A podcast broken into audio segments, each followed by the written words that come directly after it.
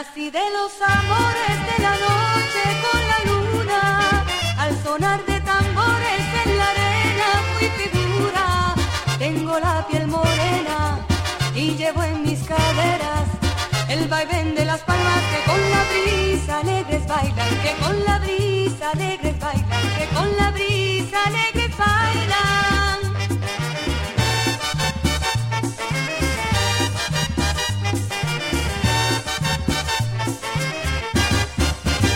Mi abuela escucha el...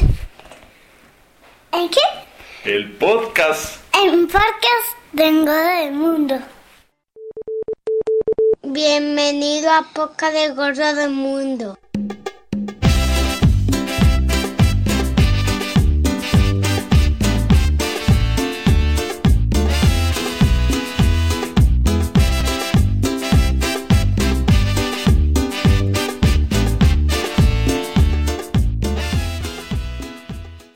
Finlandés cuando se despierta, o sea, en una mañana de sol de verano o una mañana de oscuro de invierno, necesita dos cosas. Necesita el diario y una taza de café. El diario ya está en el buzón de la casa o en el suelo del piso. La mayoría superior de finlandeses hace estas dos cosas. La mitad bebe café de marca Juhla Mokka, que es una mezcla de mejores cafés de Brasil, Colombia, América del Centro y África, y tostado en la escala de 1 a 5 como 1 o suave. Si el supermercado quiere más clientes, es café Juhlamokka, que es de oferta para sacarles. Puede aún perder dinero de cada paquete de café. Un café tostado al grado 1 necesita buena agua, y generalmente esto no es un problema. Yo vivo en una ciudad pequeña y el agua del grifo es agua filtrada por el filtro natural de arena de las lomas de la era glacial y no contiene cal. Es agua más pura que el agua potellada. El método más popular es filtrar el café con una cafetera. Según las instrucciones se pone 7 gramos de café para un decilitro de agua. Cinco por ciento preparan su café en la cocina sin filtrar de una molienda más gruesa. En, en Godo del Mundo. Durante el día laboral café es una parte inseparable. Todas las reuniones necesitan café y hay muy poca gente pidiendo té. Generalmente café es disponible todo el tiempo y hoy en día muy a menudo gratuito. Los descansos establecidos por la ley son nombradas pausas de café, por supuesto. El postre es una taza de café. Voy a visitar a mi vecino o a mi familia. Usualmente, sin preguntar, la, la dueña o el dueño empieza a preparar café y es difícil salir sin tomar una segunda taza. La mayoría bebe su café como es o negro, otros ponen azúcar o azúcar y una gotita de leche. En los últimos años, aún en mi país, ha formado cadenas de café internacionales o domésticas y es más de moda tomar café lattes o expresos o algo otro de las multitudes de opciones que ofrecen estas tiendas o cafeterías. Como Finlandia es el mayor consumidor de café en el mundo, el tema de café es muy adecuado al tema general de este podcast. Antes de consumir, el café es producido y es producido en mayor parte en países hispanohablantes de América. Ya lo escuchen podcast del mundo del mundo.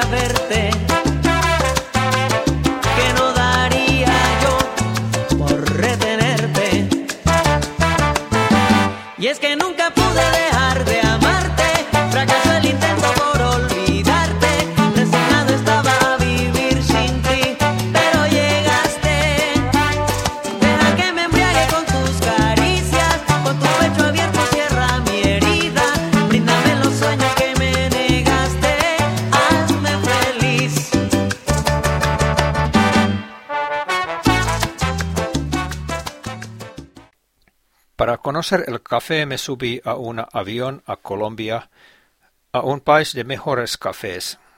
Lufthansa me dejó en Bogotá para que la línea colombiana Avianca me tomara a Medellín, donde vive un podcaster de informática popular, Gustavo Montoya. Juntos tomamos un autobús muy cómodo al eje cafetero. Seis horas de cafeteras en montañas y ya estamos en Armenia, el capital de región Quindio en el corazón de cultura cafetera. Para mejorar la vida, continuamos unos treinta minutos más en una buseta a un pueblo pequeño de un calle Pueblo Tapao. En Pueblo Tapao nuestra dueña es Beatriz. Beatriz es una persona encantadora y nos cuenta todo posible de la cultura cafetera y de todo lo que hay dentro de un círculo que se puede fácilmente alcanzar desde Pueblo Tapao. Vamos a hacer a ella algunas preguntitas. Del Gorro del Mundo, un podcast producido en Finlandia, el país de los lagos y bosques, donde habitan ardillas voladoras, alces. Eso es un caballo. Del Gorro del Mundo, vistas nórdicas al mundo hispanohablante y vistas hispanas al mundo nórdico.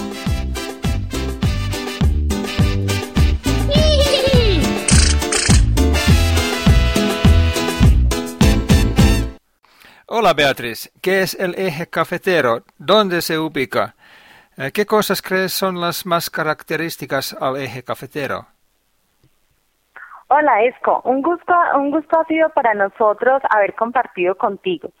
Eres una persona que valora y respeta todos los detalles de la cultura cafetera y quería decirte esto antes de responderte esa pregunta.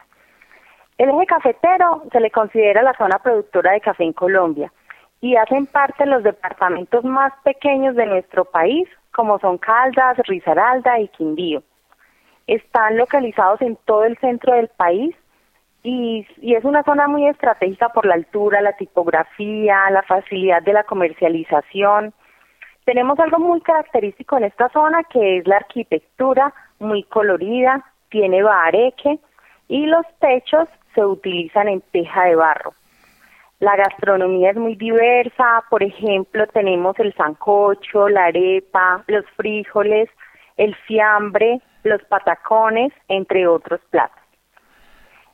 Toda la cultura cafetera se basa en el tema agropecuario y sus fincas cafeteras tienen no solamente café, sino también plátano y muchísima guadua, además de árboles nativos. La gente es muy especial sus paisajes son hermosos y por todas estas razones te cuento que la UNESCO ya nos declaró como patrimonio cultural de la humanidad por ese paisaje cultural cafetero. Así que no es solamente café, pero son cosas muy conectadas. Te estoy entrevistando para un podcast del tema café y me interesa de dónde viene y cómo está producido el café yo consumo en casa. ¿Sabías que Finlandia es el país donde más se consume café en todo el mundo. Esco, realmente sí sabía que Finlandia era el país más consumidor de café en Europa, pero no que fuera el mayor consumidor de todos los continentes. Para nosotros es gran orgullo como colombianos que ustedes disfruten de ese café. Y para mí, pues conocer personas que, que valoren ese producto. Cada día nos sentimos, nos seguiremos esforzando muchísimo para ofrecerles una mejor tasa y esperamos que ustedes también nos sigan prefiriendo. Invitamos a los finlandeses y a todos los consumidores de café del mundo para que vengan a conocer nuestras fincas, cómo lo producimos, cómo nos esforzamos para que ustedes disfruten y cómo mejoramos nuestra calidad de vida en la medida en que ustedes sean nuestros consumidores de café. ¿Cuáles son los requisitos de la tierra y del clima eh, para que crezca el café de buena calidad? Ah, ya.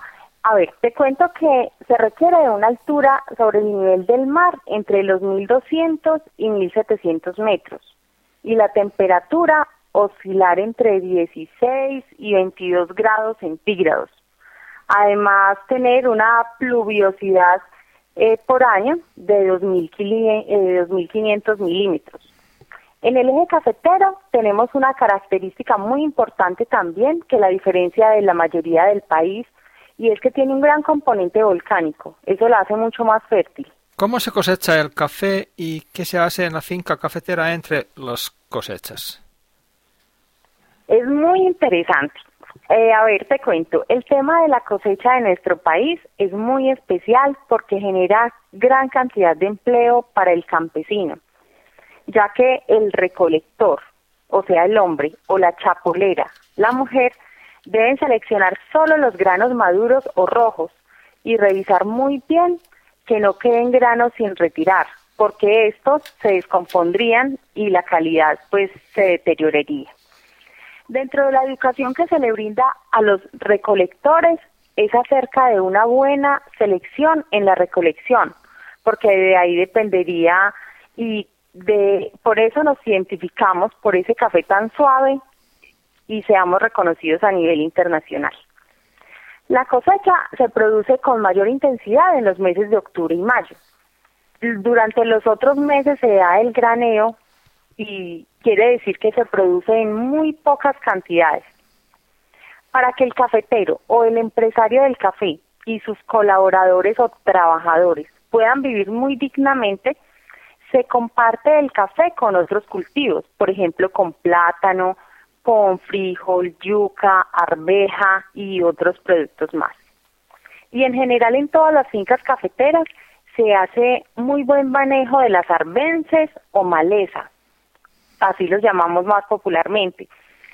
Aunque también se cuenta con gualba, árboles nativos, frutales, maderables y estos y otros cultivos diferentes al café hacen que la tierra se proteja y haya más biodiversidad.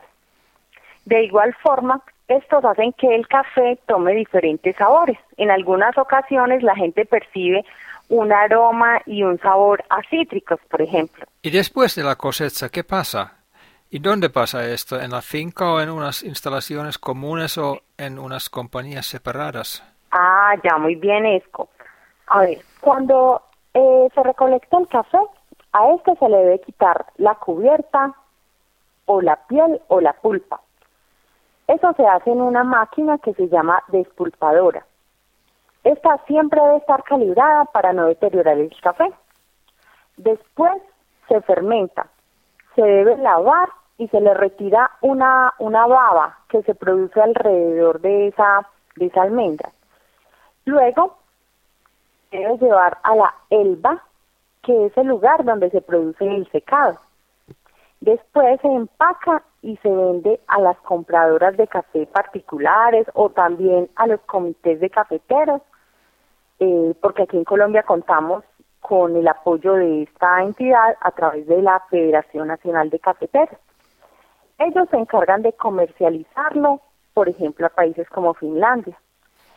También existen algunos casos, por ejemplo, de caficultores que hacen el proceso completo, que lo tuestan, lo muelen, lo empacan y lo distribuyen en la comunidad local o la internacional. Ah, ¿Sabes de ¿Quién compra la empresa? ¿De quién compra la empresa finlandesa Paulixu Café? Es el mercado muy concentrado. Hay muchos intermediarios entre la empresa de exportación y la finca. ¿Quién piensas que gana más fácil del proceso? La verdad no había escuchado acerca de esta empresa y en general los cafeteros pequeños vendemos la producción a la organización nuestra. Conocemos muy pocos nombres de empresas compradoras finales. En este momento con la globalización el mercado es menos concentrado y se han abierto muchas posibilidades de hacer negociaciones directas con los comercializadores de otros países y también con algunos productores nuestros porque ellos han logrado abrir tiendas en algunas partes del mundo vendiendo directamente su, eh, su producto. Y no solamente el café en grano o molido, sino también en presentación como bebidas, galletas, mermeladas, arequipe, licor, entre otros productos. Esco, en general sí hay muchos intermediarios y esa es la gran brecha que aumenta los costos para los compradores finales, pues en este caso para ti, y disminuye la rentabilidad para los caficultores colombianos. Poco a poco más gente en mi país bebe café que se vende con el nombre café justo. Viene de fincas certificadas donde hay condiciones justas. Fuimos a beber café muy bueno en una finca en el pueblo de Bellavista y vi que había un certificado de UTZ. ¿Qué piensas de este desarrollo? Ah, ¿Realmente tiene o puede tener influencia positiva en tu país? Sí, muy importante. En Colombia la mayoría de los de la población estamos muy convencidos de lo necesario que es pensar en la sostenibilidad, tanto del aspecto cultural como ambiental, socioeconómico y, la parte laboral. En general, muchísimas fincas están certificadas con UTZ. Otras estamos ya en el proceso para alcanzar la certificación, porque consideramos que la sociedad, nuestros colaboradores y las empresas, el ambiente y la cultura debemos obtener buenos, buenos resultados. Me parece muy importante, fabuloso que ustedes estén analizando esas condiciones, porque así los escépticos a participar de la producción sostenible tendrán que recapacitar y pensar en condiciones justas. Ah, bueno, mis experiencias del eje cafetero son que un buen café bebido aquí es muy parecido como solemos beber café en casa. Tenemos la misma opinión de café bueno. Muchas gracias de toda la información de esta entrevista y toda la ayuda y hospitalidad que hemos recibido en Hostal Veraneras en Pueblo Tapao. Encantado en conocerte y espero que esta no sea la última visita.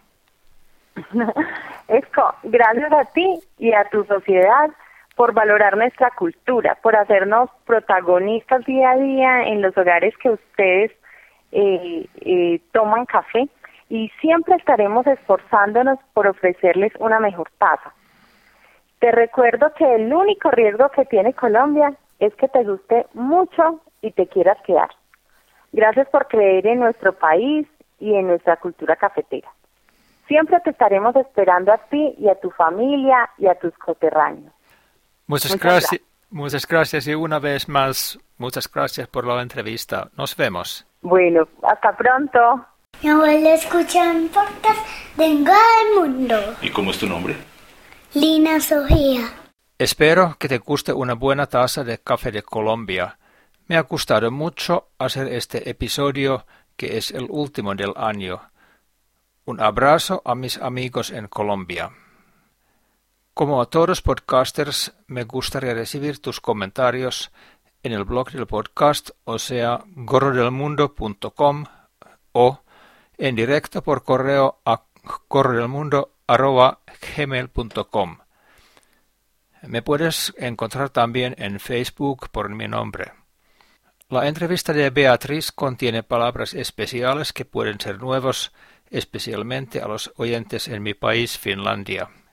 Por eso, en el blog hay un enlace al guion de la entrevista, aunque lo que he dicho no es exactamente el mismo. Publico este episodio unos días antes de la Navidad, por eso termino con la canción Los peces en el río, en una versión colombiana. Si esté demasiado fuera de la temporada cuando tú me escuchas, puedes ahora pasar la canción, no hay nada después. Pero a mí, ahora en el diciembre de 2011, es una canción que me encanta. Os deseo buenas Navidades y un próspero año nuevo. Hasta la próxima.